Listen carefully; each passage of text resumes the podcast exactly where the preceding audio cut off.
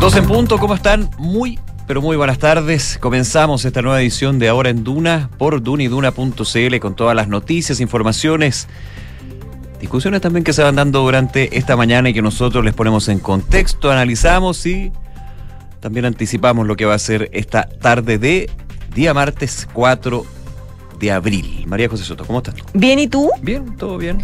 Oye, en una jornada que desde ayer, que ha sido bien intensa, sobre todo en el Congreso, a propósito de estas leyes de materia de seguridad que avanzan, específicamente la ley Nain Retamal, que tuvo ayer un traspié en las indicaciones que presentó el gobierno en la Cámara, eh, en la, mm, perdón, en la Comisión de Seguridad del Senado. Hoy se vota supuestamente hasta la, hasta total despacho en el Senado, eh, con hartos problemas, porque hay eh, quienes plantean que desde el oficialismo que, eh, que tiene ciertas circunstancias que podrían perjudicar, por ejemplo, el tema de los derechos humanos.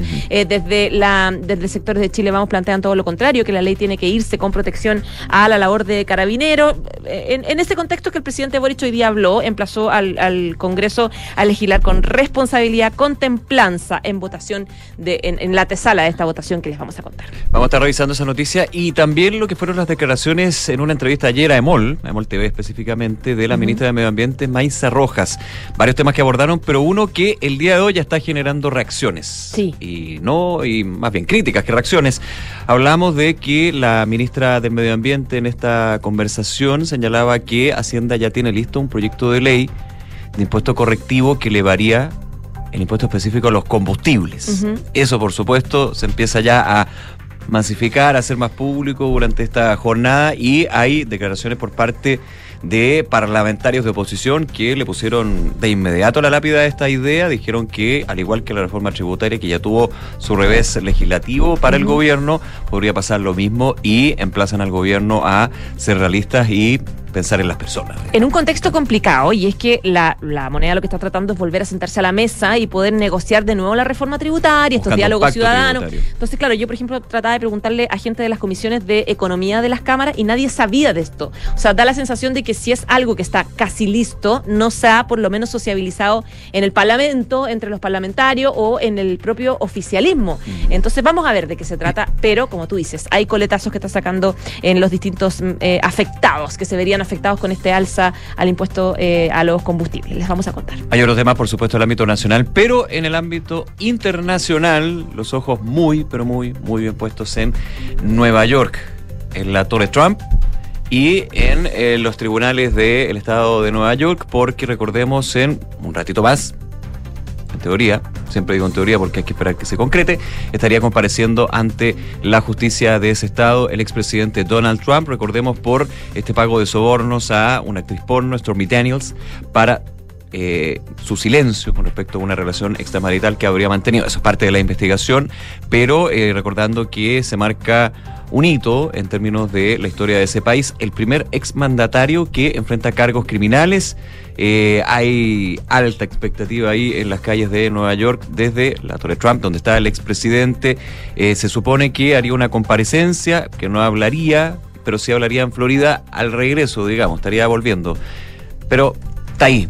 De hecho, estaba leyendo ahora un tuit que dice una ambulancia llegó a la Torre Trump. No sé, son cosas como que van Mm. pasando minuto a minuto y obviamente quedan en el lado de la especulación, pero en un tema internacional que está muy presente y que vamos a estar Sí. actualizando aquí en el programa. Con una lectura de cargos que va a ser sin medio de comunicación. El Sí, juez a cargo sí, dijo, claro. no, los medios No, no, no. entran aquí. Es un expresidente, Eh, así que. Exactamente, se, se guarda ahí cierto nivel de sobriedad, pero que se habla ya que podría ser una treintena de cargos relacionados con el mismo, digamos, que tú, que tú mencionabas. Y otro tema también internacional que les vamos a contar tiene que ver, ayer les adelantábamos que finalmente la OTAN incorporó a Finlandia como su miembro número 31. Hoy, evidentemente, que hay eh, reacciones de eh, Rusia que anuncia contramedidas por la entrada de Finlandia y eh, varias medidas, sobre todo de preparación militar, evidentemente que pone nerviosos a los países vecinos.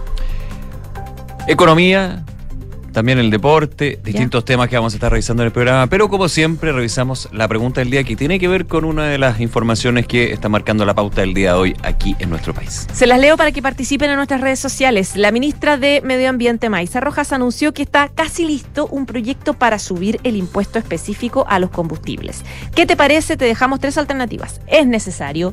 ¿No es el momento? Hay que evaluar. Vota con nosotros desde ahora. Enrique Llavar, ¿cómo estás tú? Bien, ¿y ustedes? Bien, pues. Aquí estamos. Bueno, ¿vamos con los titulares? Vamos.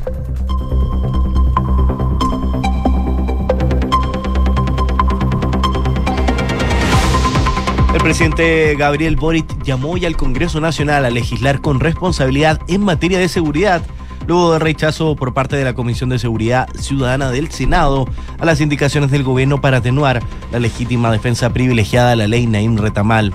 En el marco de la ceremonia del firma del compromiso transversal por la seguridad, el mandatario hizo este llamado a legislar con un alto sentido de responsabilidad, escuchando a los expertos y organizaciones que han llamado la atención de los efectos nocivos que podría tener esta iniciativa.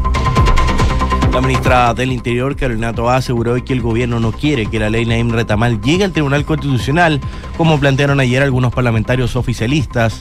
Junto a esto, la ministra explicó su salida de la Comisión de Seguridad del Senado y explicó que el Ejecutivo se retiró de la instancia porque las comisiones, el gobierno es colegislador y este lleva propuestas para tratar de construir acuerdos, pero indicó ayer no había ánimo de construir acuerdos, por lo que las indicaciones serán llevadas a la sala del Senado. El alto mando de carabineros confirmó hoy que los funcionarios de la institución volvieron a utilizar la subametralladora SUSI durante las labores de patrullaje preventivo. El jefe nacional de Orden y Seguridad, Enrique Monraz, fue consultado acerca de la preparación de las policías para su uso y explicó que el personal territorial asiste a polígonos de tiro una vez al año y últimamente ha aumentado en 50% la cantidad de tiros en cada entrenamiento, donde hasta el minuto serían 2.000 los funcionarios certificados para utilizar este tipo de armas. Ministro Nicolás Grau reconoció que hay una demora en el anuncio de la política nacional del litio y aseguró que se presentará durante el mes de abril. Según recalcó el ministro de Economía, esto traerá muchas otras oportunidades de negocio y de articulación público-privada, por lo cual adelantó será una política que va a ser muy pragmática y que protegerá de buena manera los intereses del país. Luego de que la ministra del Medio Ambiente, Maisa Rojas, adelantara que el gobierno prepara un impuesto específico al combustible en el marco de los impuestos correctivos, el presidente de la Confederación Nacional de Transporte de Cargas, Sergio Pérez, indicó que una medida así es un golpe al bolsillo de los chilenos. Según explicó Pérez, si la medida se concreta en los términos que ha planteado el Ejecutivo, podría elevar en 20% el costo del transporte terrestre en el país, incrementando con ello la inflación y la economía que calificó como atribulada. Y en medio de una gran expectación, el expresidente de los Estados Unidos, Donald Trump, comparecerá pasado el mediodía ante un juez para poder escuchar los cargos que le imputa a la Fiscalía de Nueva York por un supuesto pago irregular en el año 2016 a la actriz porno Stormy Daniels para comprar su silencio. Los medios de comunicación no podrán transmitir en vivo la lectura de cargos. Ya se los adelantaban, Finlandia se convirtió en el número, miembro número 31 de pleno derecho de la OTAN, luego culminar el proceso de ingreso solicitado a raíz de la invasión de Rusia a Ucrania, lo que implica que el país queda cubierto por el artículo 5 de la defensa colectiva de esta alianza. De este modo, el ingreso formal de Finlandia a la OTAN ha coincidido con el día en que esta alianza cumple 74 años y en el que además los ministros de Exteriores aliados inician una reunión de dos días en Bruselas. Nicolás Yarri cayó sorpresivamente en la primera ronda del ATP de Marrakech. El tenista chileno, 59 del ranking ATP, perdió en tres sets corridos de 6-2, 3-6 y 6-3 contra el italiano Andrea Babasori, jugador proveniente de la Quali. Gracias, Quique. Gracias a ustedes. Nos vemos en un rato. 12 de la tarde con 9 minutos, eh, ya lo adelantábamos. A las 4 de la tarde aproximadamente se estaría discutiendo en la sala del Senado este proyecto de ley Nain Retamal. Ayer una ah, discusión que tuvo traspiés en la Comisión de Seguridad de la Cámara Alta que incluso de hecho significó la salida de esta instancia. la- el levantarse de la silla, digamos, el salir de la comisión por parte de la ministra. Literalmente. Literalmente, sí, literalmente. Eh, de la ministra del Interior y Seguridad Pública, Carolina Toay, también el ministro de Justicia y las autoridades que estaban en ese lugar, principalmente por las indicaciones que había presentado el proyecto. Eran más de 100 indicaciones las que se estaban discutiendo ayer en la comisión, pero una en particular que era bien relevante, que ha sido el, el centro, digamos, de la discusión y la mirada no solamente del Ejecutivo, de los parlamentarios, sino también de eh, abogados penalistas, entre otros, con respecto a el concepto de eh, legítima eh, Defensa. Legítima defensa privilegiada. Privilegiada. gracias. Legítima defensa privilegiada, si no me equivoco, el artículo 7 de este proyecto. Ayer eh, se rechazó en la Comisión de Seguridad Pública. eh, la ministra del Interior dice, bueno, como colegisladores no, no, no hay no, tenemos mucho que hacer porque aquí no hay ímpetu de acuerdo, así que finalmente nos retiramos. Eso generó una señal política también a lo que va a ser el día de hoy para la discusión. Y eh, principalmente por lo que va a suceder esta jornada. De hecho, ya hay aprontes y también señales, por ejemplo, desde el Ejecutivo, desde el propio presidente de la República, Gabriel Boric, que en una actividad justamente sobre seguridad, un compromiso transversal por la seguridad en el Palacio de la Moneda, eh, emplazó al Congreso a legislar con responsabilidad en materias de seguridad. Esto a raíz de eh, el rechazo de las indicaciones que había presentado el Ejecutivo de la Comisión de Seguridad. Ni siquiera se escuchó Carabineros, dijo el presidente Boric. Por esto hemos ingresado un conjunto de indicaciones que repondremos en sala, que tiene como único fin regular el correcto uso de la fuerza. Recordemos que las indicaciones, o la indicación en particular que fue rechazada la Comisión de Seguridad, ese rechazo por parte de los integrantes de la comisión, eh, en su mayoría de oposición, Perdón, de, sí, en su mayoría de oposición en la Comisión de Seguridad, eh, técnicamente no es vinculante. Puede el gobierno insistir en la sala del Senado y ahí ya pasa al Pleno, pero recordemos que el escenario legislativo y de votos para el gobierno en el Senado es más complejo que en la Cámara de Diputadas y Diputados, así que también hay un análisis con respecto a recordar también lo que fueron las declaraciones en su minuto de la ministra del Interior, cuando en la Cámara Baja llamó a los parlamentarios oficialistas, a todos, pero especialmente a los de su sector, a votar a favor del proyecto y que se iba a arreglar en el Senado. Muchos dicen una apuesta arriesgada porque claramente arreglar en un Senado que está 50-50 entre comillas es bastante más difícil y finalmente ayer se concreta justamente esto con lo que fue un rechazo en la Comisión de Seguridad y eventualmente también lo que podría pasar en la sala. Bueno, como tú decías, lo que pasa en lo que pasó en todo caso en la Comisión de Seguridad no es vinculante, no es que las indicaciones ya no vayan, se puede- de hecho ese es el mecanismo, esa misma esas mismas indicaciones son las que se van de nuevo y porque no puede presentar el gobierno ahora de nuevo indicaciones al Senado, entonces esas mismas se van y esas mismas se discuten. Claro, Eh, pero la moneda, la pega que tiene ahora, que está haciendo en este minuto, es convencer a, mm, eh, por un lado, eh, apoyo para esas indicaciones sobre todo la que eh, busca morigerar el, el tema de la defensa, la legítima defensa privilegiada en caso solamente de amenaza de la vida de las policías, que es, el, es, el- es la principal eh, eh, resquemor que hay. Eh, esto para que el oficialismo, los senadores oficialistas, por ejemplo, los del Partido Socialista, que están a favor de la ley, pero que tienen estos reparos, especialmente por lo que dice Naciones Unidas, de que esto podría eventualmente vulnerar los derechos humanos, etcétera, etcétera.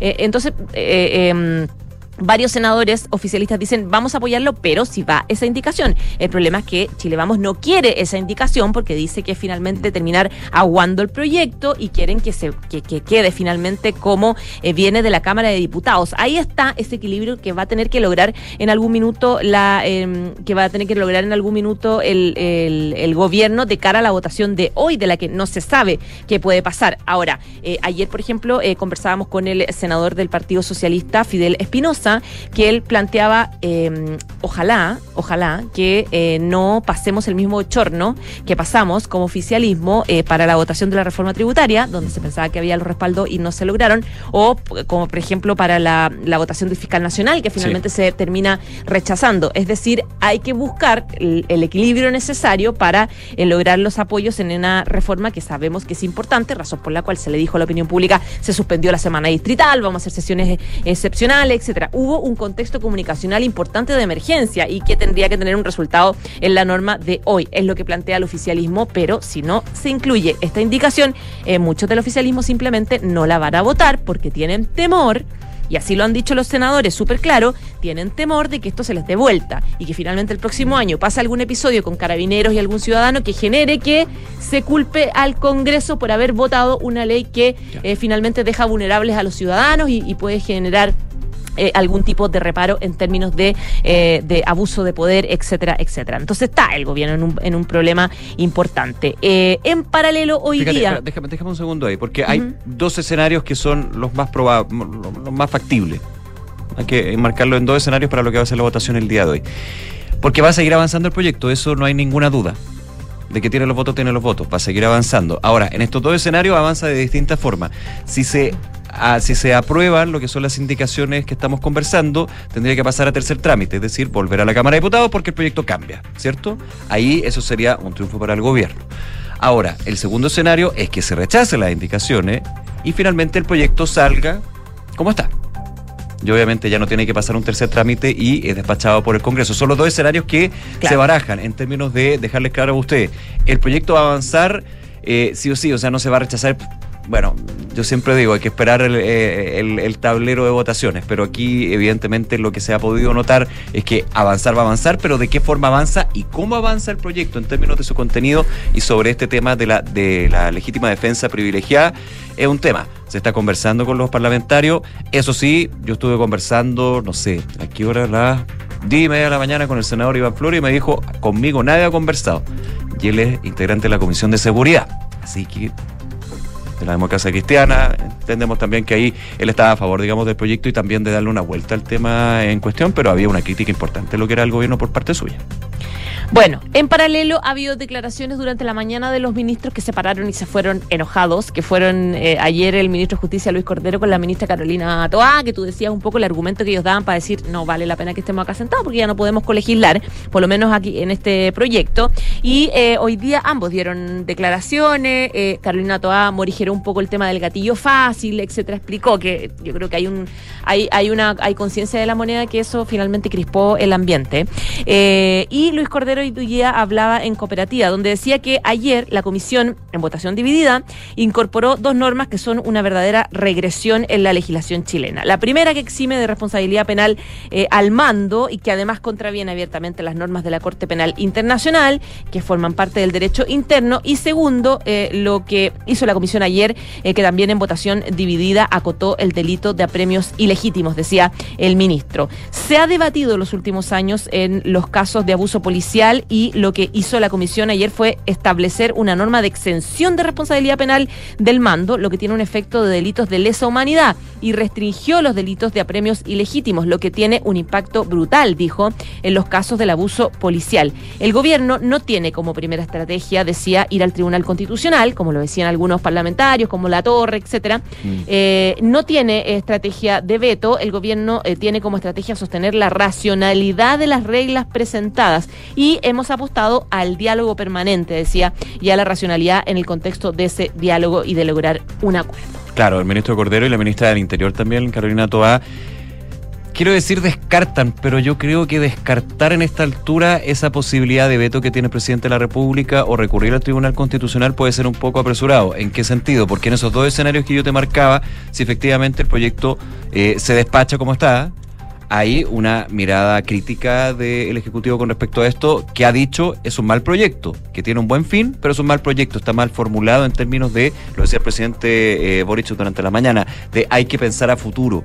Entonces, claro, descartar a priori, evidentemente es un, es un minuto donde se está conversando y negociando, pero, por ejemplo, leía declaraciones durante la mañana de un diputado oficialista, Gonzalo Winter, de Convergencia Social, y decía, habrá que recurrir al Tribunal Constitucional. Algunos Claro. dicen, bueno, si, eh, si efectivamente no prospera lo que es la mirada eh, propositiva del Ejecutivo, habrá que aplicar veto. ¿Qué tipo de veto? Supresivo editivo. O sea, los escenarios están. Evidentemente en esta posición se descarta a priori a, ra- a rajatabla, digamos, no sé. Yo como que me quedaría ahí a, a la guaite, digamos, porque va a depender mucho también de la discusión y las fuerzas que se muestren para un lado u otro en eh, a partir de las 4 de la tarde en la sala del Senado. Así que Ahí está, ese es el escenario, eh, este punto en particular, y eh, a la espera, por supuesto, le vamos a estar contando y analizando durante todo el día lo que pasa con este proyecto Nain Retamal en su discusión legislativa y las reacciones también que se den en el minuto. 12 del día, 19 minutos. ¿Cambiamos de tema? Sí, vamos con lo que estábamos comentando, José, y tiene que ver con eh, una entrevista que ayer entregó la ministra del Medio Ambiente, Maisa Rojas, a Emol TV.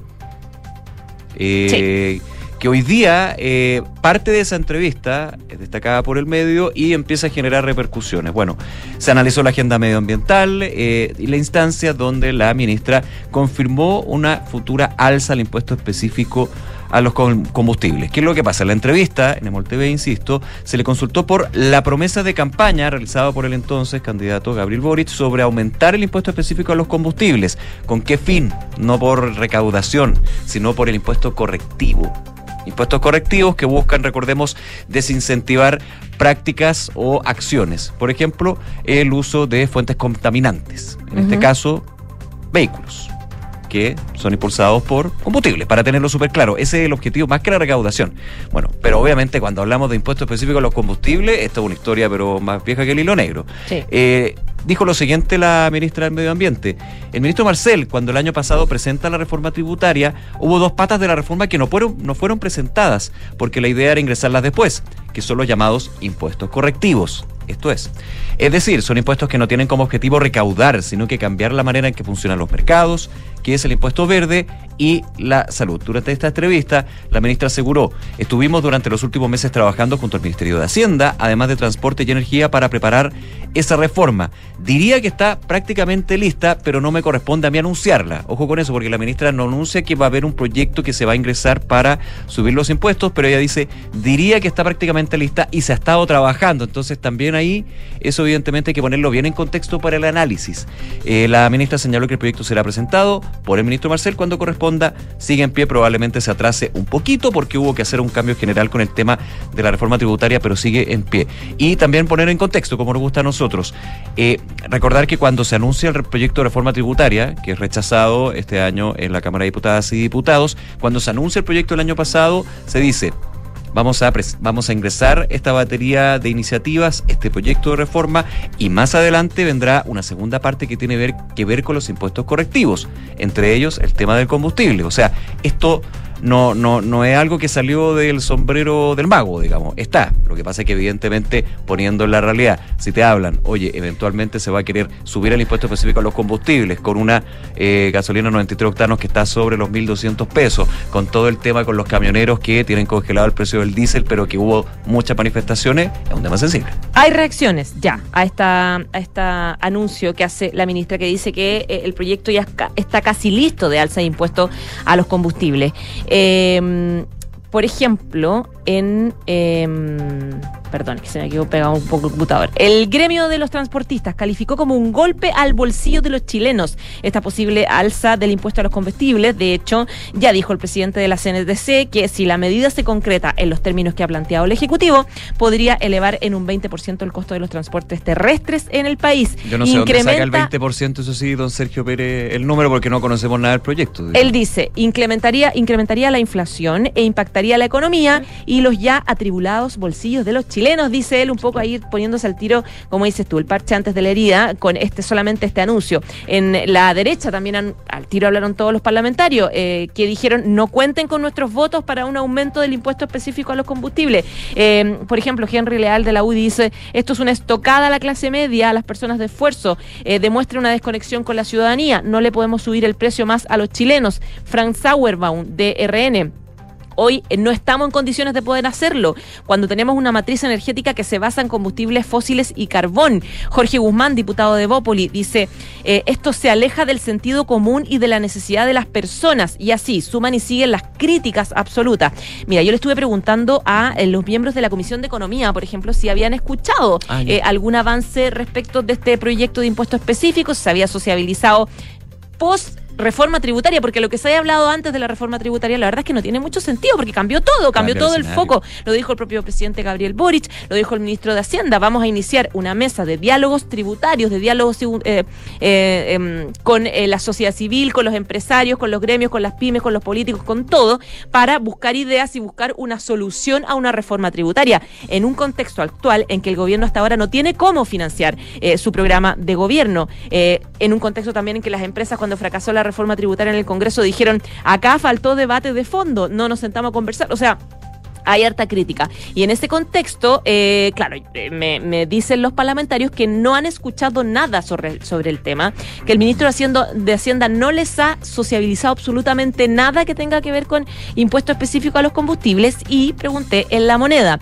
Y en la moneda me están diciendo que la ministra de Medio Ambiente, Maísa Roja, va a aclarar sus dichos Ya, en los próximos minutos en el Congreso porque hay de algunas eh, imprecisiones en sus palabras. Sí, es me- decir, yo creo que ahí va a explicar un poco que, eh, que, habló de un tema que no es el tema Sí. ahora y que no está Ese lo punto. suficientemente conversado ni analizado. Me- y, me- que, y que tal vez ni siquiera se haga eh, Claro. durante este año. es decir, no, no, no era prioridad manten- eh, plantearlo como algo que está casi listo, como ya dijo. Es que se prendió la alerta al tiro, ese es el tema. Yo me adelanto un poco, alerta, eh, vamos a estar después con lo que diga la ministra del Medio Ambiente, pero claro, quizás dentro de esa conversación dijo, se ha estado trabajando, sí, pero un tema es estar trabajando con ministerios, entre tres ministerios, en una eventual iniciativa y que esa finalmente se concrete, digamos. Si Claro. finalmente sabemos, cuando uno quiere hacer un proyecto de ley, se concreta cuando ingresa al Congreso o cuando se anuncia que se va a ingresar. Cuando se está conversando, evidentemente es parte de, y ahí obviamente Hacienda, uno entendería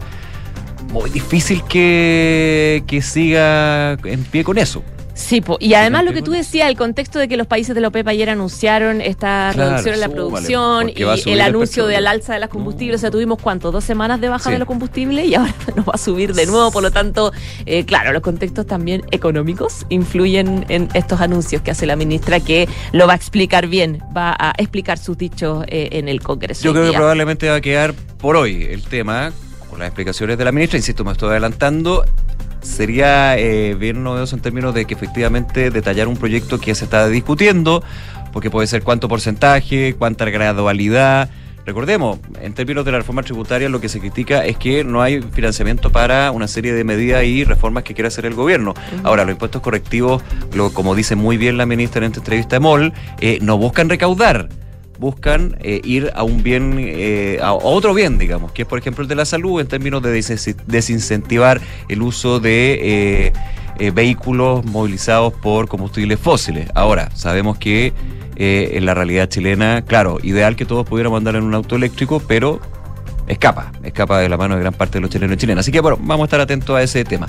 Oye, y otro ministro que habló el día de hoy, eh, y, y también como que de alguna manera esto ya se sabe, pero ya, pero ¿cuándo? ¿Cuándo? Porque ya se está demorando mucho esto, fue el ministro Nicolás Grau ministro de Economía, en eh, conversación con T13 Radio, donde reconoció que ha habido una demora en la presentación y anuncio del Plan Nacional del Litio. Hay varios sectores que ya dicen, bueno, pero esto tenemos que empezar porque te- tenemos que, voy a ponerlo en esta forma, dicen, tenemos que empezar, tenemos que anunciar esto y ya de generar esta estrategia nacional del litio que considera entre una de sus patas, ojo, la empresa nacional del litio, no es la única, pero sí es bastante relevante, con lo difícil que es crear una empresa pública. Aquí tiene que pasar por proyecto de ley, congreso, no es como levantar a la noche en la mañana, dependiendo de la forma que tenga. El ministro Grau reconoció que había una demora y asegura que se va a presentar durante abril. Anteriormente se dijo que en marzo. Creo que antes también se pensaba que iba a ser en 2022. El ministro dijo que va a traer muchas oportunidades de negocio y de articulación pública-privada. Eh, nos estamos demorando algo, pero va a ser durante abril, dijo el ministro Grau. Es un plan que tiene muchas dimensiones. Por supuesto, va a estar presente la empresa nacional del litio, pero tiene otras dimensiones en términos de la situación del salar de Atacama, qué hacer para poder tener investigación aplicada a las nuevas tecnologías entre otros. Lo que vamos a presentar, dijo, va a ser una estrategia que va a ser muy pragmática. Cuando las personas escuchen esto van a sentir que efectivamente los intereses del país están bien protegidos. Abril. Bueno, estamos en abril, habrá que esperar entonces. Eh, yo lo que eh, he sabido es que, de hecho, quien va a anunciar el, el Plan Nacional del Litio es el presidente Gabriel Boric. Se han dado algunas líneas, por ejemplo, cuando se me tocó hablar un par de veces con la ministra Hernando, también la subsecretaría de Minería y con la- el subsecretario CAG de Minería, donde una de las grandes dudas es si va a ser completamente estatal esta estrate- esta estrategia o va a haber participación de privados y cómo va a ser la participación, que de hecho ya existe, porque hay dos empresas privadas que son los que tienen las concesiones del Salar de Atacama de Corfo, Ujú. Albemarle y SQM.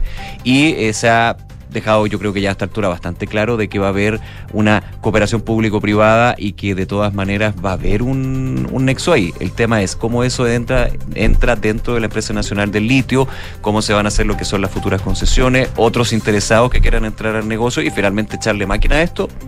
Eso es lo que se espera. 12 del día, 29 minutos. Ahora sí, nos vamos a la pausa, eh, pero antes les contamos la pregunta del día. Se las venimos adelantando, que la ministra de Medio Ambiente, Maisa Rojas, anunció que está casi listo un proyecto para subir el impuesto específico a los combustibles. ¿Qué te parece? ¿Es necesario? ¿No es el momento? ¿O hay que evaluar? Vota con nosotros. Pausa, regresamos de inmediato con más de Ahora en Duna. Universidad de Tarapacá, 41 años comprometidos con la calidad. Está en el séptimo lugar del ranking Shimago de investigación en Chile con una alta productividad científica. El 93% de sus académicos tiene posgrado y el 54% grado de doctor. Está entre las 10 mejores de Chile en calidad académica según el ranking La Tercera que pasa. ¿Qué es innovar para ti? En Anglo American creemos que innovar en minería es cambiar para mejorar, es desafiar los límites para desarrollar nuevas soluciones que mejoren la vida de todos. Y lo hacemos desde la minería, siendo pioneros en el desarrollo del hidrógeno verde, utilizando electricidad 100% renovable en todas nuestras operaciones, fomentando la diversidad al interior de nuestros equipos o adquiriendo agua desalinizada para compartirla con las comunidades vecinas. Anglo American, desde la innovación, lo cambiamos todo. Conoce más en Chile www.angloamerican.com. Hablemos de tendencias, de vivir en comunidad y disfrutar los espacios comunes de tu edificio. Esto es Inmobiliaria Hexacón y su proyecto Casa Bustamante, con departamentos estudio, uno y dos dormitorios. Un edificio de estilo industrial y con espacios exclusivos para su comunidad, como gimnasio, cowork, salón gourmet, quincho, terraza y vistas panorámicas. Vive como tú quieres vivir. Conocen más en www.exacon.cl. Si necesitas asistencia para votar, el domingo 7 de mayo podrá acompañarte alguien de tu confianza o pedir ayuda al presidente de mesa. Quien elijas deberá ser mayor de edad y no podrá asistir a más de un elector, a menos que sea un familiar directo. Infórmate sobre el voto asistido en cervel.cl al 606.166 o revisa el contenido de nuestras redes sociales. Y recuerda que votar será obligatorio. Elección Consejo Constitucional 2023. Ahora votamos todas y todos. Servicio Electoral de Chile, Somos GTD y sabemos que cada empresa, sin importar su tamaño, tiene múltiples necesidades. Por eso, diseñamos soluciones que se adapten a sus desafíos y, por sobre todo, que nos permitan poner nuestra tecnología al servicio de cada una de sus metas. En GTD, creemos en las empresas y las acompañamos día a día, porque en el camino hacia el éxito vamos juntos. GTD. Hacemos que la tecnología simplifique tu vida. Celebremos la historia del salmón que le pone color a nuestra mesa. Historias que nadan en el sur de nuestro Chile, pero se cuentan en todo el mundo. Las que disfrutamos crudas, ahumadas, al horno o a la plancha. Historias de miles de chilenos que contra la corriente nos enseñan cómo hacer que las cosas pasen. Celebramos las historias que hacen de Chile un país de oportunidades, para que nadie se quede atrás. Sofofa, junto a sus empresas. 140 años trabajando el Chile que viene. Hola, mi amor. Hola, hola, ¿cómo estás? Bien, o sea, más o menos. Acabo de colgar con el taller y el auto lo tienen la otra semana. Chuta, ¿y qué vamos a hacer para el turno del colegio mañana? ¿El turno? Tranquila, manéjate con Quinto. ¿Quinto? Sí, Quinto, una app donde eliges el Toyota híbrido que quieras y lo usas por el tiempo que necesitas. En tu caso, una RAV 4, para que te quepan todos los niños. Grande Quinto. Descubre nuestros nuevos puntos de retiro y conoce todos nuestros modelos híbridos descargando la app Quinto Share. Quinto. Abril, Panoramas 1000. En el Parque Metropolitano de Santiago, cada día encontrarás una nueva idea para reconectarte con la naturaleza y disfrutar al aire libre. No te olvides de seguirnos en nuestras redes sociales, arroba parquemetmimbu, donde podrás conocer más de todos los panoramas que tenemos para ti.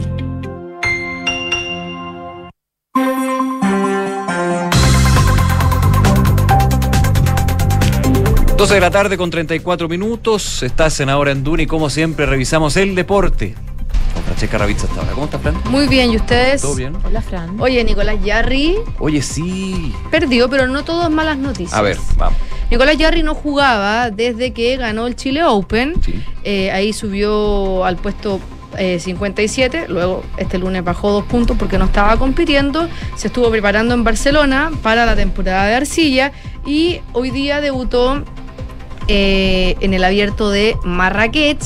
Y eh, cayó en primera ronda ante el italiano Andrea Babasori, que es 212 de mm, el ranking, un jugador que viene de las quali y perdió 6-2, 3-6 y 6-3, 6-3, pero eh, son cosas que pasan. Este, este seguramente es un torneo que Nicolás Yarri en su calendario tiene como un torneo preparativo. Obviamente a nadie le gusta perder, menos con un jugador que es mucho más bajo que tú en el ranking, pero no sabemos quizás cómo había venido siendo su carga de entrenamiento, su volumen de entrenamiento. Finalmente, eh, Andrea Babasuri avanzó a octavos de final, Yarrino y se va a enfrentar al español Jaume Munar, 83 del ranking ATP. Pero no todos son malas noticias para Yarri porque eh, hoy día se supo de las ausencias que tendrá el Masters de Monte Carlo, el Masters 1000 de em, Rafael Nadal, que dice que todavía no se encuentra al 100%, que no está para competir sin garantías. Y él no tiene, no, no- siente que no tiene las garantías de que no se va a lesionar nuevamente en este campeonato Ah, no que le den garantías, sino garantías propias. pr- garantías propias. Ah, Él no está seguro de, de poder rendir al 100% sin lesionarse. Y por otra parte, eh, Carlos Alcaraz, el número 2 del mundo, con 19 años, sufrió una artritis postraumática después de esta jornada del Double Sunshine en los dos Masters de Estados Unidos y también dijo que eh, se baja para este campeonato para poder estar ya en lo que sería el Master de Roma y el Master de Madrid, donde van a ser tanto Nadal, si es que llega, y Alcaraz locales. Esto le da buenas chances a Jarry porque eh, por ranking no va a tener que ahora estar en las quali y pasa directo al cuadro principal. Ah, mira. Así que Bueno. son, son buenas noticias para mm, el chileno. Eh, y en el deporte del balón, del fútbol, eh, el equipo aseguró que la relación de Messi Oye, sí, ah, con el Paris Saint Germain está, está lista. Pero le queda un año de contrato. Bueno, tantas cosas pueden pasar. Difícil soltar a un jugador como Messi, pero bueno, comentamos la semana, la semana pasada fue cuando hablábamos de lo que decía el vicepresidente del Barça, Sí, que yo decía, ya, pero igual es como harto humo esto de que no, siempre estamos en contacto, me gustaría que volviera, me quedé con esa espina por no haber logrado que se quedara. Bueno, y uno dice, ya, pero igual es medio humo. Ahora, con la portada del equipo, que no es cualquier medio, no es digamos. cualquier medio, uno de los medios más prestigiosos en el mundo o sea, del no, deporte. No, lo va a tirar eh, así por sí. Ahora, ¿qué es lo que pasa? Uno dice, chuta, puede que. ¿Quién sabe? ¿Qué es lo que pasa? Que el Paris Saint Germain quiere que Lionel Messi continúe con ellos, pero que se baje el sueldo para no tener que eh, eh, incurrir en faltas al fair play financiero y también poder tener, al tener una, una masa salarial más reducida, no tener problemas en nuevas contrataciones. Eso por un lado. Por otra parte, ayer Messi, que eh, perdi- el, el PSG perdió, eh, se fue pifiado del estadio. O Mm. sea, por no hacer goles, Sí, por, no por- lo- porque no el equipo bien. perdieran. No lo está pasando bien. Aparte, perdona, imagínate un jugador de, de la talla de Messi, que jugó toda su vida profesional, gran parte de su vida profesional en Barcelona, amado, idolatrado, nunca lo pifiaron y que ahora en el- Lo pifeen. es como para eh, eh, no, no tiene la costumbre de eso. Bueno, igual recordemos que Argentina le ganó a Francia a la final del Mundial, que también yo creo que hay algo ahí en los hinchas, ¿o no? sí. Puede, puede que haya algo. Sí, pero al final el que te pifea no es un francés, es un hincha de tu equipo, del Claro. PSG. Claro. Bueno, ¿qué pasa? Que Messi, eh, entre que se quiere ir, por lo que se ha rumoreado, al Barcelona, él también quiere estar en un equipo que eh, eh, cumpla con lo prometido, que es un equipo para pelear Champions. Y además ahora, si bien van punteros en la Ligue 1, mm, no van sobrados de cariño. O sea, igual les ha estado costando, están pasando por un bajo rendimiento deportivo. Así que... mm, eso respecto, como, como que se empiezan a, a ver más antecedentes respecto a que la partida de Messi del PSG, que puede o no ser el Barcelona, está más cerca de ser que de firmar una renovación. Claro. Eh, igual hay que recordar que no solamente Messi, sino prácticamente todos lo- lo- los jugadores de, de las últimas etapas del Mundial eh, y en general todos los que fueron al Mundial, pero más los que llegan a instancias finales, son jugadores que han tenido muy poco tiempo de descanso.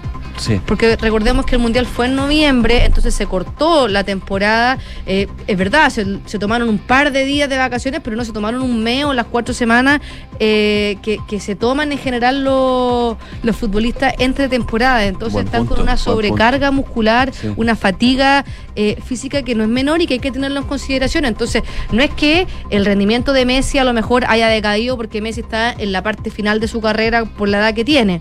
Sino que Messi puede, es humano Messi, que no se nos olvide, que a veces creen que es Dios, que de verdad que es de otro planeta por cómo juega el fútbol, pero claramente eh, los problemas físicos eh, pasan, o sea, el cansancio Sí. pasa la cuenta, viene de jugar además El eh, la fecha trabajo, FIFA, el él podría, trabajo, imagínate, ya uno aquí en abril está muerto. Imagínate. Uno ya está, ya está tirado en el piso. Oye, hablando de abril, cambiando de deporte, Nima ni Pereira dejaron el, el circuito PGA para irse a la Live Golf. Pero Chile podría tener el próximo año un chileno con eh, su tarjeta anual en el circuito PGA, porque Cristóbal del Solar, un chileno viñamarino de 29 años, va a debutar entre el 27 y el 30 de abril en este circuito en el México Open at Vidanta en un mes más que va a ser entre el 27 y el 30 de abril porque a principio de esta temporada él ha tenido eh, gran éxito jugando en el PGA Tour de Latinoamérica de, y está mientras esperaba el inicio de la campaña del Conferry Tour que es la segunda categoría de este gran circuito del PGA es como la es como la primera vez por decirle así pa- para hacer una una comparación, él eh, es, un golfista que es exalumno de la Florida State University, ya lleva seis torneos del Conferry Tour, ha superado cinco cortes ante el Astra Chile Classic de la semana pasada, donde quedó sorpresivamente eliminado. Y eh, él está en la casilla número 26 en la lista de puntos del circuito alterno del PGA Tour. ¿Qué pasa?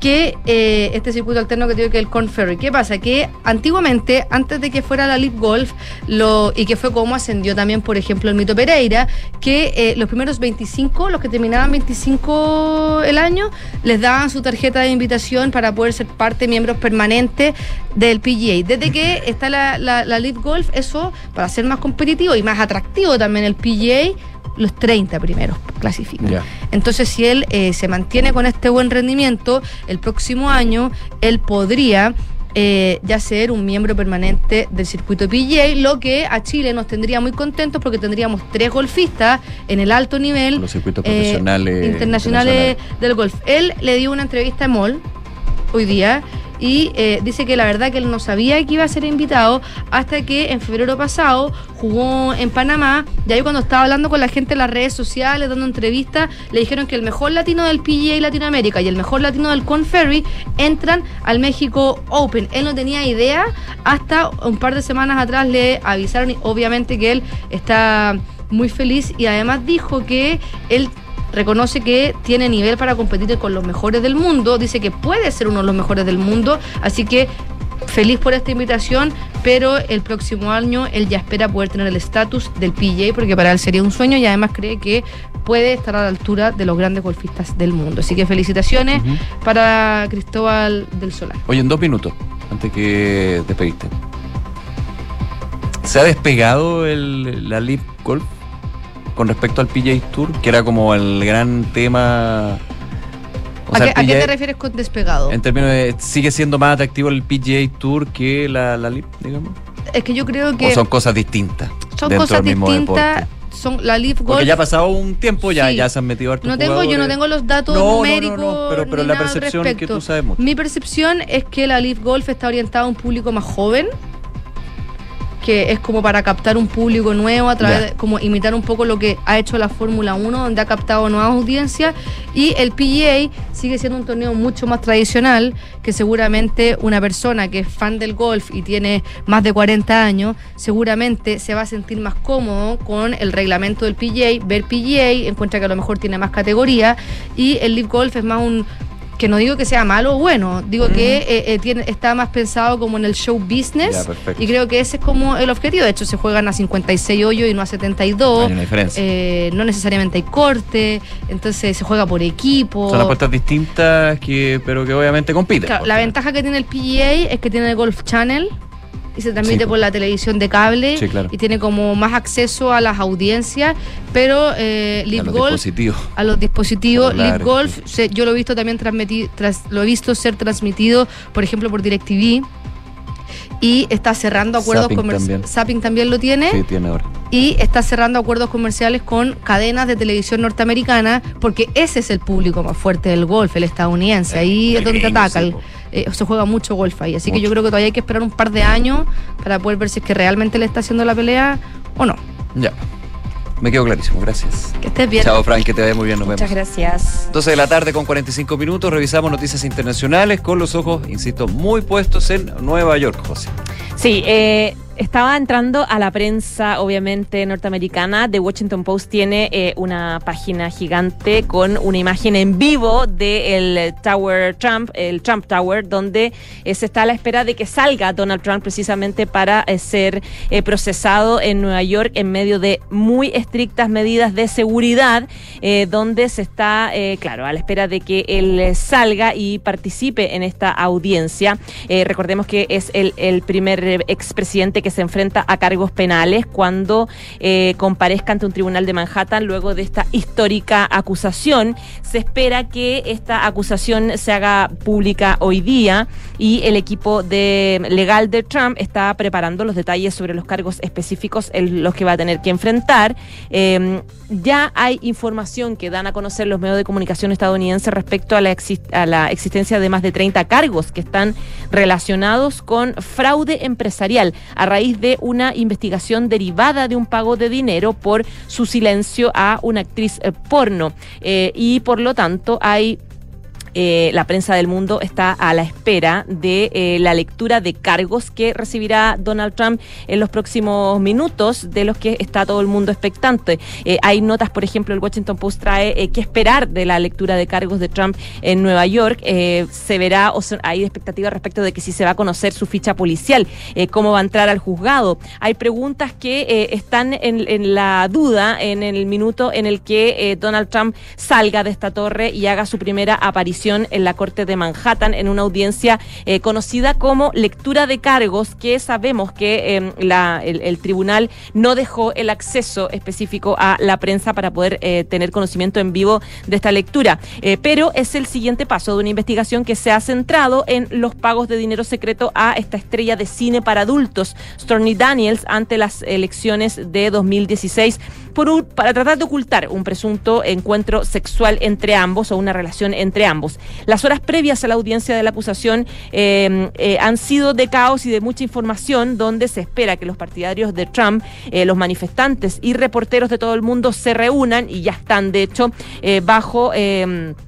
el, el juzgado de Manhattan, los eh, eh, detalles del servicio secreto de Trump están coordinando con las fuerzas de orden locales y federales para garantizar que pueda ingresar de manera segura al juzgado en medio de una multitud de personas que se reúnen entre curiosos, entre detractores, entre turistas y entre adherentes. Eh, hay un montón de procedimientos legales que se van a hacer, hay una lectura de, de- de cargos que se va a, a hacer, como yo les digo, y la duda de todo el mundo es si va a ser arrestado. Eh, claro, eh, esa duda, por ejemplo, el de Washington Post dice, será detenido, pero no se va a desarrollar como en los programas de televisión, con los sospechosos siendo arrastrados fuera de su casa o esposados. En cambio, Trump y sus abogados han arreglado su entrega con los fiscales. Eso significa que Trump eh, formalmente se va a entregar y lo que va a permitir que el arresto y los procedimientos del procesamiento sean posteriores y se hagan a, puestas- a puertas cerradas, digamos, sin, sin imágenes que sean históricas. Recordemos que Trump voló desde eh, ayer eh, a su casa desde la Florida, Nueva York, y planeaba pasar la noche en su departamento Trump Tower, que lo hizo, y se esperaba entonces a esta jornada donde se eh, rinda esta audiencia de lectura de sus cargos. 12 de la tarde con 48 minutos, lo comentábamos ayer, finalmente se concretó la incorporación de Finlandia como el miembro número 31 de la OTAN.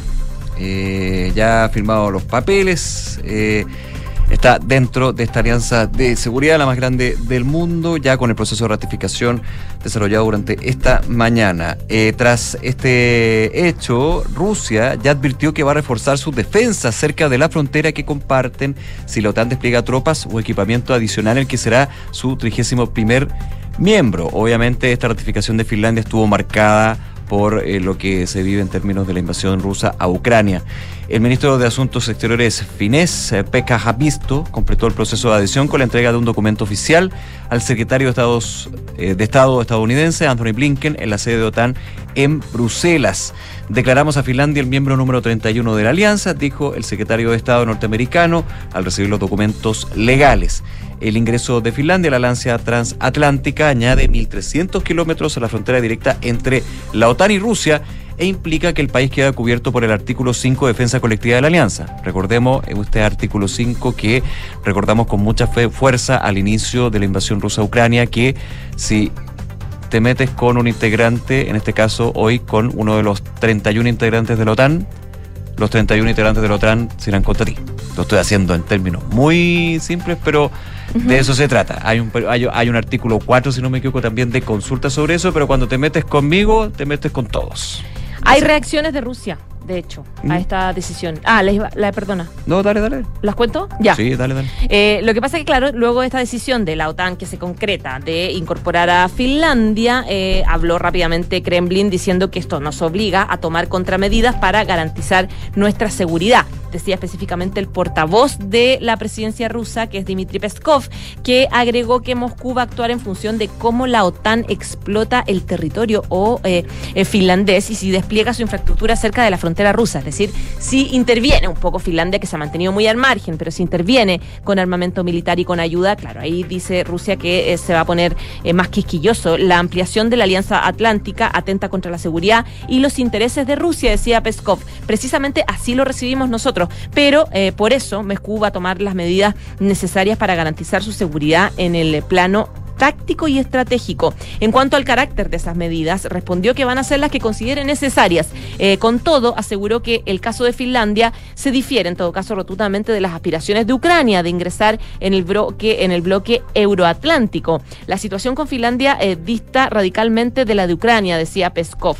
En este sentido, agregó que Finlandia nunca ha sido una antirrusia y no había tenido litigios hasta ahora con Helsinki. El viceministro de eh, Relaciones Exteriores ruso, Alexander Grushko, eh, afirmó que Rusia responderá al ingreso de Finlandia a la OTAN, fortaleciendo su potencial en su frontera occidental y noroccidental. Y además dijo que en caso de que se emplacen en Finlandia fuerzas y otros medios de países de la OTAN, se van a dar estos pasos adicionales para poder garantizar la seguridad militar de Rusia.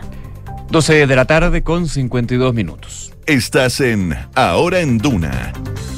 Vamos a noticias del ámbito nacional. En el Palacio de la Moneda se reunió el presidente Gabriel Boric, la ministra del Interior, distintos ministros y ministras del gobierno, más gobernadores regionales, alcaldes, delegados, eh, muchísima gente para firmar, para generar este llamado compromiso transversal por la seguridad. ¿Qué es este compromiso? ¿Te acuerdas tú de la mesa de seguridad? Sí. La tan bullada mesa de seguridad de, de la los que al final en, políticos. en diciembre Carolina Toda la hizo con poquitos, con poquita gente, digamos, con, sin gober- apoyo. con gobernadores, alcaldes y, bueno, delegados que representan al gobierno, pero más bien con gobernadores y alcaldes. En este caso, esa terminó siendo o mutando la, me- la mesa de seguridad para un acuerdo transversal en materia de seguridad que incluía a los partidos, obviamente los oficialistas están también adentro, pero estaban los partidos de oposición, pero tras eh, la- los decretos de indulto de diciembre se bajan eh, la oposición y finalmente se sigue, pero con este compromiso transversal por la seguridad que se firmó durante esta mañana. El documento es el resultado de este acuerdo por la seguridad que intentó concretar la ministra del Interior a fines del año pasado.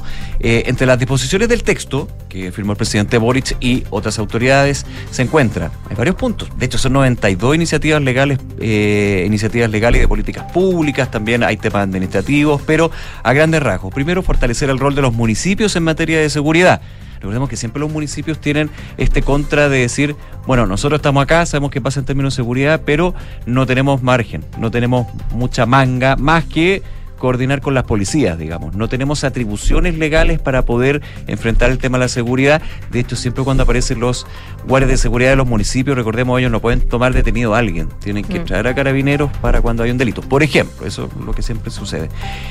Eh, fortalecer el rol incorporando, entre otras, la figura del delito agravado en caso de agresiones a, a fiscalizadores, que pasa en varias comunas del país, lamentablemente.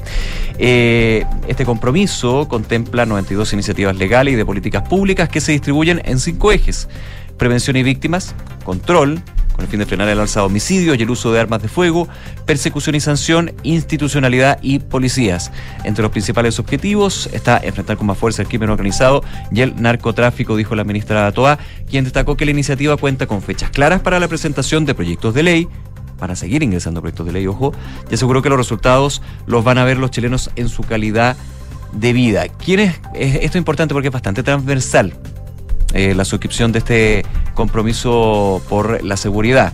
Está firmado por las directivas de la Asociación Chilena de Municipalidades, que preside Carolina Leitao, la Asociación de Municipalidades de Chile, presidida por el alcalde de Zapallar, Gustavo Alessandri, y también la Asociación de Municipios Rurales, presidida por el alcalde de Pirque, Jaime Escudero, además también de la Asociación, entiendo, de, eh, de Gobernadores Regionales. Así que son autoridades locales, regionales, quienes con el Ejecutivo firman este acuerdo que se va a eh, traducir en 92 proyectos de ley, si no me equivoco, por lo que leo aquí, pero tengo la duda. Pero, 92, pero muchísimos proyectos de ley y también vía administrativa y otro tipo de medidas y coordinación entre las distintas partes para este tema que estamos comentando.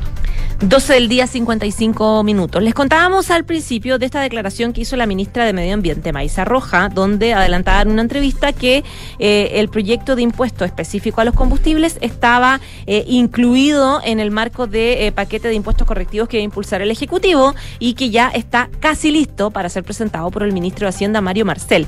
Eh, al principio les contábamos que esto generó rechazo al tiro, por ejemplo, de los transportistas y de, y de los sectores de la oposición. Bueno, ahora se sumaron también los sectores del oficialismo, por lo tanto el portazo es transversal a esta idea eh, de todos los sectores. Por ejemplo, de la bancada del PPD eh, Independientes, eh, Cristian Tapia decía que no comparte estas declaraciones de Maiza Roja porque los parlamentarios somos los que estamos en terreno y sabemos cuánto vale el litro del combustible y no es el momento. Eh, por el contrario, señaló que lo interesante en ese momento sería bajar el impuesto espe- específico. Adelantó que es una, iniciativa de este tipo no cuenta con los votos de la bancada. Raúl Soto, diputado PPD, expresidente de la Cámara, bajo ningún punto de vista dijo, voy a apoyar una medida como esa que puede afectar a la clase media en nuestro país. Félix González también, uno lo que quiere es que se consuman menos combustibles fósiles, pero el Chile, el precio de los combustibles ya es demasiado alto. No podemos este impuesto. Si las personas no tienen una opción para poder trasladarse, difícilmente lo van a poder hacer en auto. Eh, hago un llamado al ministerio a bajar las emisiones por otras vías. El Partido Socialista hasta ahora ha guardado silencio, pero como yo te contaba, tampoco eh, tienen información de que esto sea real. Les decíamos que desde la moneda eh, advertían que probablemente la ministra de Medio Ambiente va a hablar, va a dar una declaración en el Congreso en un ratito donde va a aclarar estas palabras donde al parecer hubo algunos errores en este anuncio que hace Maiza Rojas. 12 de la tarde con 57 minutos. Vamos con noticias de la economía y lo que se destaca en los distintos medios especializados sobre las encuestas de créditos bancarios que hace el Banco Central que como gran conclusión muestra eh, que esto es bien importante, ¿ah? que las entidades financieras, los bancos en este caso, han restringido las condiciones para el otorgamiento de créditos de consumo. Este es uno de los puntos que da esta encuesta, da a conocer este martes por el Banco Central. En el caso de los préstamos de consumo, la fracción de bancos que reporta condiciones más estrictas aumentó de 42% a 55% frente al trimestre previo. Este es del primer trimestre de- del 2023 y ninguna institución, ningún banco en esta encuesta reportó condiciones más favorables con respecto a los créditos de consumo.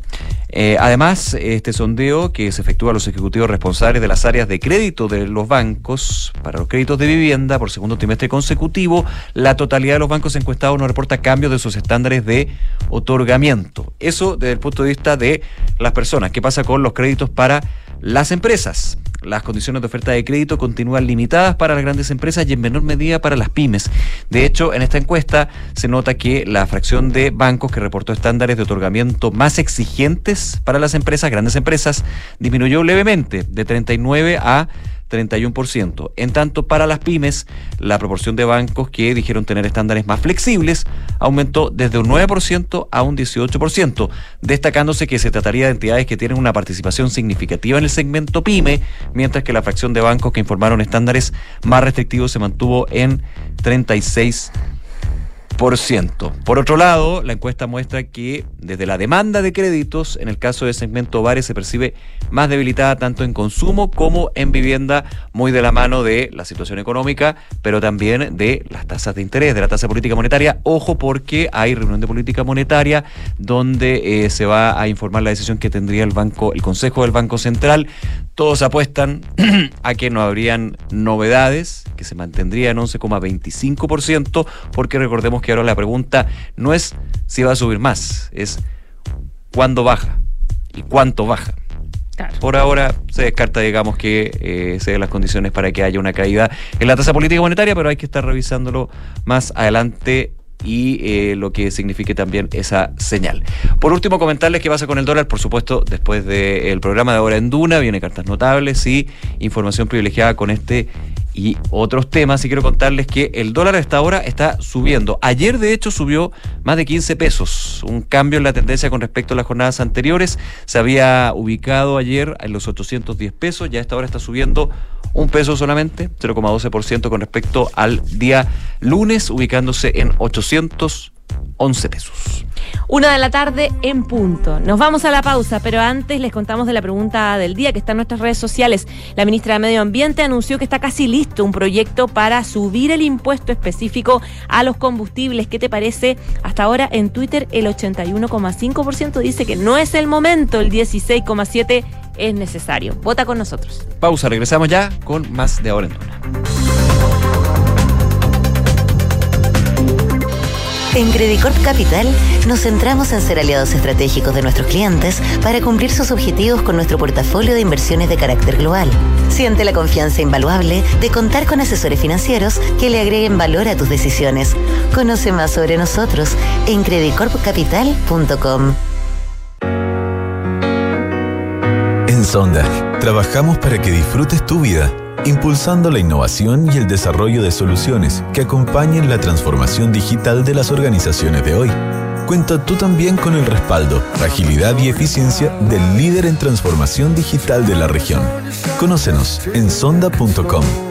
Porque en Sonda trabajamos para que disfrutes tu vida. Sonda. Make it easy. Si tengo poco apetito, ¿puede ser un virus de estación? ¿Cómo dejar de tener la nariz congestionada? ¿Mm? Dolor de garganta y fiebre. ¿Qué puedo tomar? El buscador no alivia tus síntomas ni da tratamientos correctos. Evita el autodiagnóstico y atiéndete en el servicio de teleurgencia de Clínica Alemana. Atención rápida y oportuna para adultos y niños, de lunes a viernes de 8 a 23 horas. Reserva tu hora en clínicaalemana.cl. Teleurgencia, si es tu salud, es la alemana. Construir un futuro mejor es una responsabilidad que compartimos todos. Mientras más países adoptan medidas para reducir las emisiones de carbono, la demanda de productos y servicios esenciales para el crecimiento económico sigue en aumento. No es fácil, pero son recursos como el cobre producido por BHP en Chile los que ayudan a hacerlo posible. El futuro está aquí. Descubre cómo en bhp.com slash mundo mejor.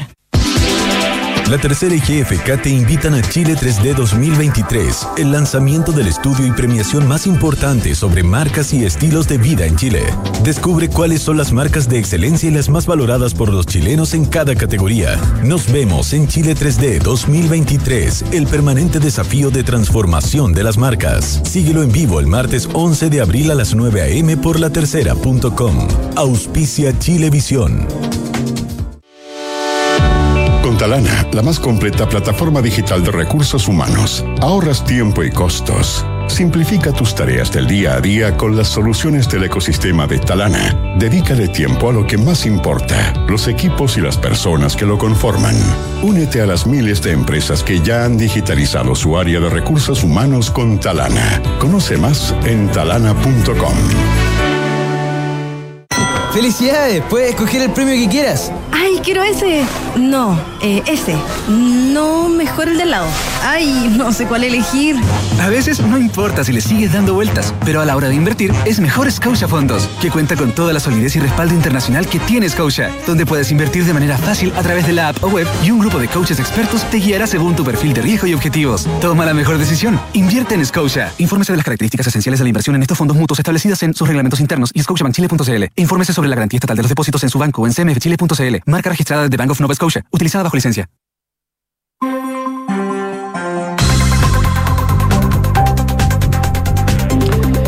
Una de la tarde con cuatro minutos. Seguimos en Ahora en Duna las noticias, las informaciones que van marcando la pauta de este día martes. 30 grados para el día de hoy en Santiago. Se... Ayer estuvo rico, 28 grados. Hasta, hasta un poquito de, de frío, digamos, para lo que es la, las temperaturas, las altas temperaturas que hemos tenido. Bueno, durante los próximos días va a estar entre los 30, 31 grados, así que todavía el otoño no se no se posiciona completamente. Hay otros puntos, por supuesto, donde eh, nos escuchan, están muy atentos. En Valparaíso 104.1, Concepción 90.1 y Puerto por 99.7 aquí en Duna. Ya lo dice la cortina. El pase para Enrique Llavar con los titulares. El presidente Gabriel Boric llamó hoy al Congreso Nacional a legislar con responsabilidad en materia de seguridad, luego del rechazo por parte de la Comisión de Seguridad del Senado a las indicaciones del Ejecutivo para atenuar la legítima defensa privilegiada en la ley Naín Retamal. En el marco de la ceremonia de firma del compromiso transversal por la seguridad, el mandatario hizo este llamado a legislar con un alto sentido de responsabilidad, escuchando a los expertos y organizaciones que han indicado la atención de los efectos nocivos que podrían tener este proyecto de ley. Luego de que la ministra de Medio Ambiente, Maísa Rojas, adelantara el plan del gobierno de aplicar un alza al impuesto específico a los combustibles en el marco del paquete de impuestos correctivos, parlamentarios del oficialismo y oposición aseguraron que este no sería el camino adecuado. Con esto, el anuncio habría sido recibido como un portazo transversal del Congreso, lo que obligó a que la ministra aclarara sus declaraciones a través de una declaración pública donde indicó que se anunció un impuesto, que nunca se anunció un impuesto a los combustibles dentro de este paquete de gravámenes correctivos. La comisión experta aprobó por unanimidad las iniciativas contenidas en dos nuevos capítulos del anteproyecto de la nueva constitución. Se trata del cuarto sobre el Congreso Nacional y el quinto dedicado al gobierno y administración del Estado. En específico, estas normas incluyen artículos relacionados a las normas de que apuntan a la fragmentación política en el Parlamento y las atribuciones y el rol que tiene el presidente de la República y sus ministros, entre otras disposiciones que fueron aprobadas para introducirlas en el anteproyecto. La comisión investigadora de indultos entregados por el presidente Gabriel Boric a finales del año 2022 definió hoy su lista de invitados para exponer ante la instancia. De esta manera, los integrantes acordaron la solicitud de oficios y invitados para nutrir la fiscalización encomendada a las y los parlamentarios que llevan esto adelante.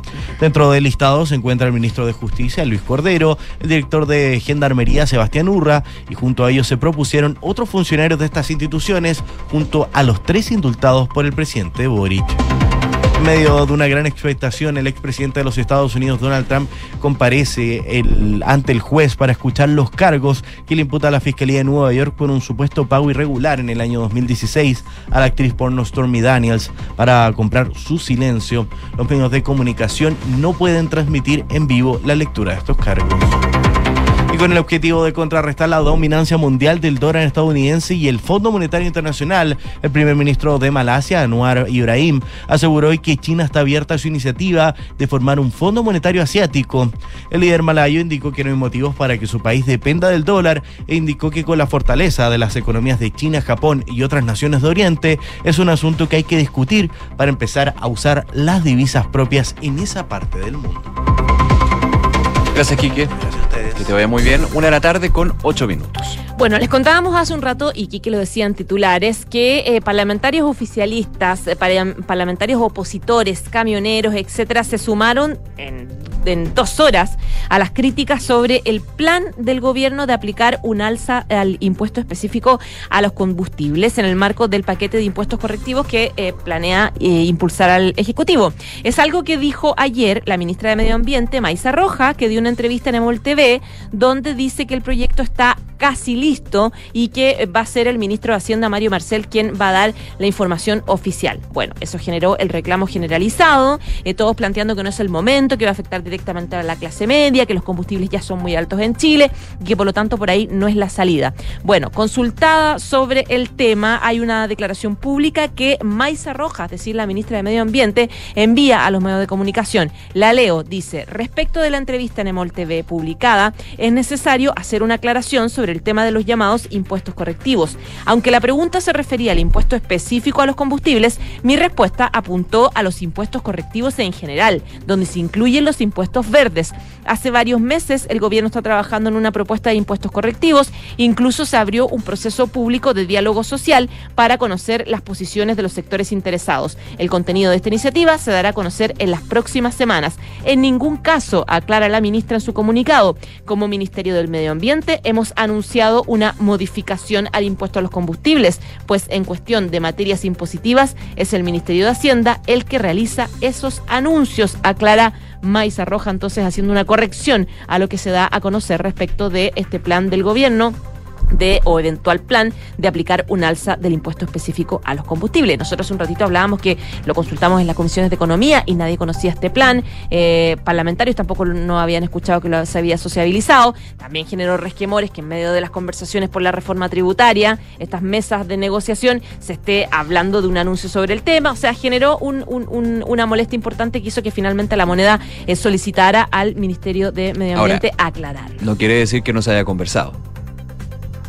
En las instancias del gobierno o en estos diálogos sociales que hizo la ministra Maiza Roja hay un punto en términos de la entrevista a Emoli que publica esta información. Dice, me preguntaron por impuesto específico de combustible y yo hablé de los impuestos correctivos. Bueno, pero ahí también... ah, se lo dejo ahí también. O sea, pero ya hecha la aclaración. Ah, Vamos con, el dato concreto. No hay o no se va a presentar, uno entiende, por la declaración de la ministra Roja y también en términos de lo que se está buscando con respecto a un pacto tributario, no habría un proyecto que ingrese y que busque eh, subir el impuesto específico a los combustibles. Eso ya descartado. Así lo entiendo yo, por lo menos, el comunicado de la Secretaría de Estado. Que va a aclarar, porque va a ser una declaración en el Congreso, entonces debería Ah, también también, ya. especificarlo un poco más. Ahí habrá espacio de preguntas. Exacto. Una de la tarde con 11 minutos. Oye, a propósito de Congreso, 4 de la tarde se espera que comience la sesión en sala del Senado, donde uno de los temas en tabla, por supuesto, es el proyecto Naín Rectamal.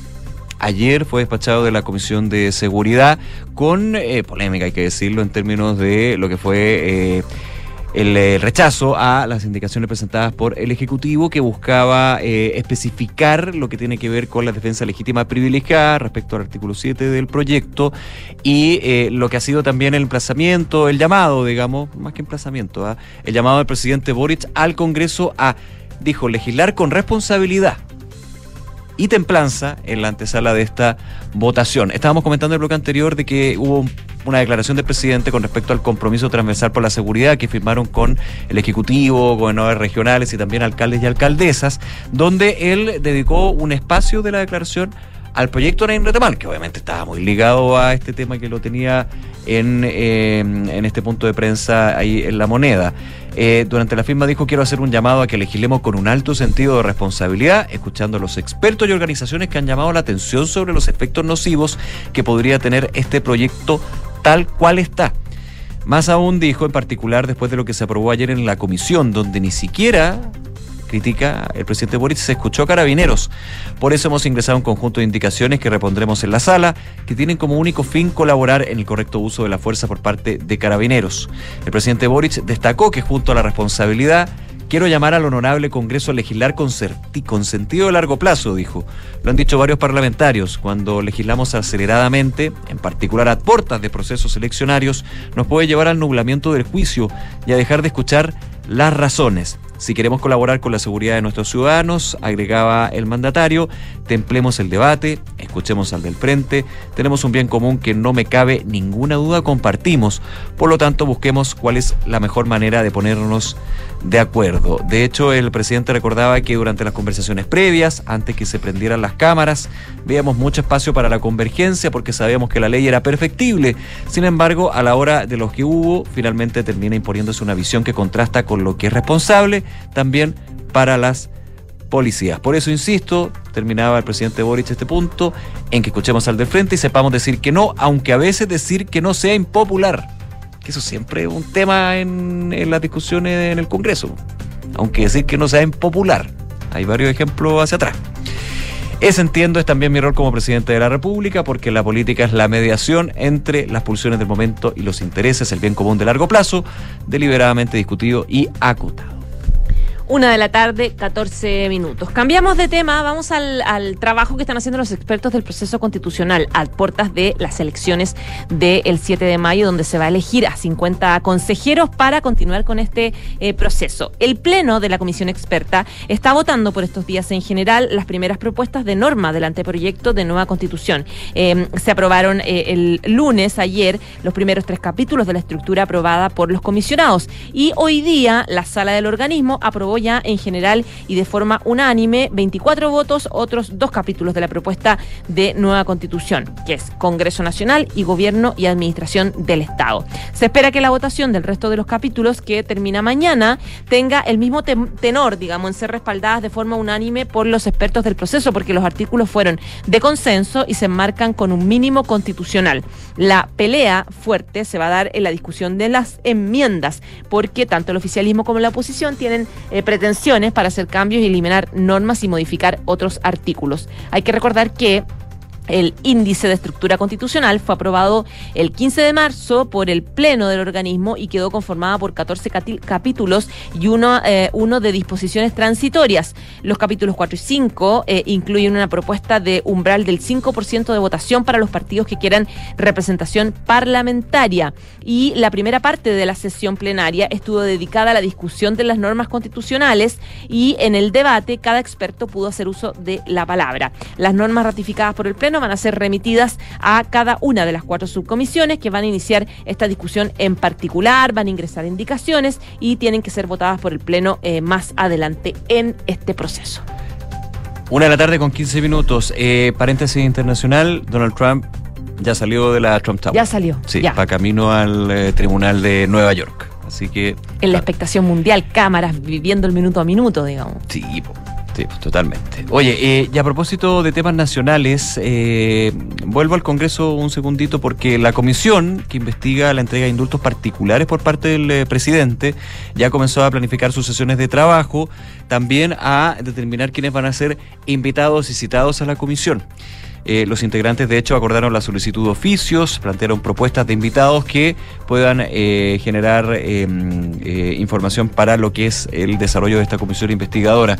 La primera en entregar un listado de solicitudes de antecedentes fue la diputada Lorena, Lorena Fríes. pidió copias digitalizadas de los decretos supremos que concedieron indultos particulares desde la entrada en vigencia de la ley de indultos 1981. O sea, esto va a ir a revisar lo que han sido la historia de los indultos presidenciales para pasar también lo que es la definición. Recordemos que la comisión, las, comisiones investigadoras de la Cámara de Diputadas y Diputados tienen un gran objetivo, que es determinar responsabilidades políticas. Ojo, porque muchas veces se confunde esto con, oye, la comisión investigadora no encontró ningún, no en este caso, pero ningún delito.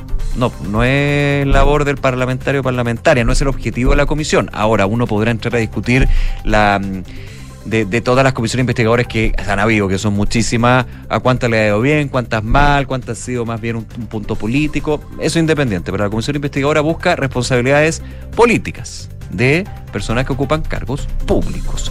Eh, además pidió, requirió la diputada Fríes al Tribunal Constitucional oficios para que remita los antecedentes que tuvieron a la vista. Ahora, hay una lista de posibles invitados que estaba revisando aquí en BioBio Bio que contemplan el ministro de Justicia Luis Cordero, obvio. Pero ojo que los indultos fueron firmados por su antecesora, la que fuera ex ministra de Justicia, Marcela Ríos. También del el director de Gendarmería, Sebastián Urra.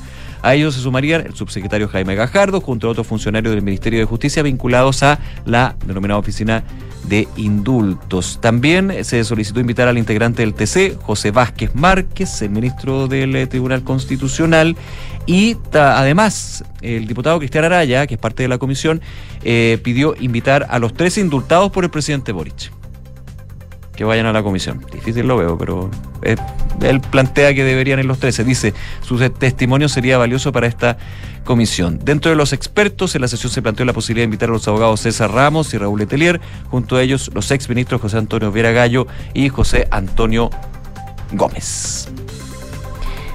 Una de la tarde, 18 minutos. Ya nos vamos, pero bueno, antes les contextualizamos lo que venía eh, contándoles también eh, Nico a propósito de que eh, ya salió de la torre Trump, Donald Trump, directo a entregarse a las autoridades, dice el Washington Post, que tiene el minuto a minuto con una cámara que está en helicóptero desde lo alto siguiendo las van, que van camino de Donald Trump a, desde que salió de la torre, Trump hacia los tribunales donde va a enfrentar estos cargos en Nueva Nueva York eh, en una en una operación que va a ser televisada, eh, donde, eh, claro, es un caso de eh, alta importancia, él es candidato presidencial, así que vamos a estar siguiendo el minuto a minuto. Claro, candidato presidencial es el dicho porque todavía no está inscrito porque todavía falta. Claro, es Pero virtual candidato presidencial, expresidente. Este no es el primer caso que lo tiene reñido con la justicia, pero es el que el primero y único hasta el minuto que llega a formular cargos criminales. Sí. Alrededor de 30 cargos que estaría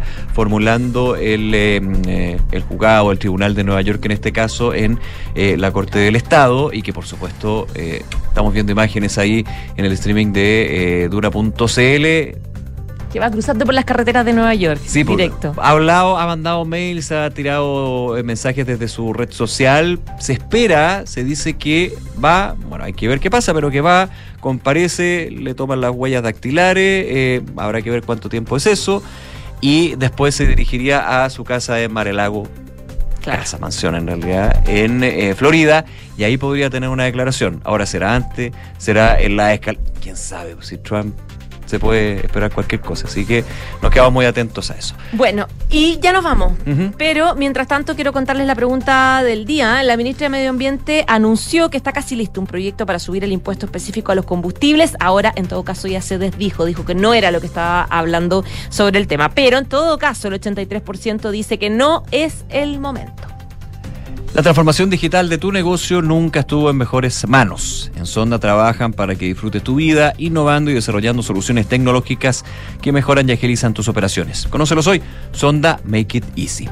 Credit Corp Capital es un holding dedicado a la prestación de servicios financieros con presencia en Colombia, Chile, Perú, Estados Unidos y Panamá. Conoce más en creditcorpcapital.com. Ya nos vamos, muchas gracias por informarse con nosotros en la una de la tarde, 21 minutos. Que se viene Bárbara Espejo y sus cartas notables e información privilegiada. Chao, chao.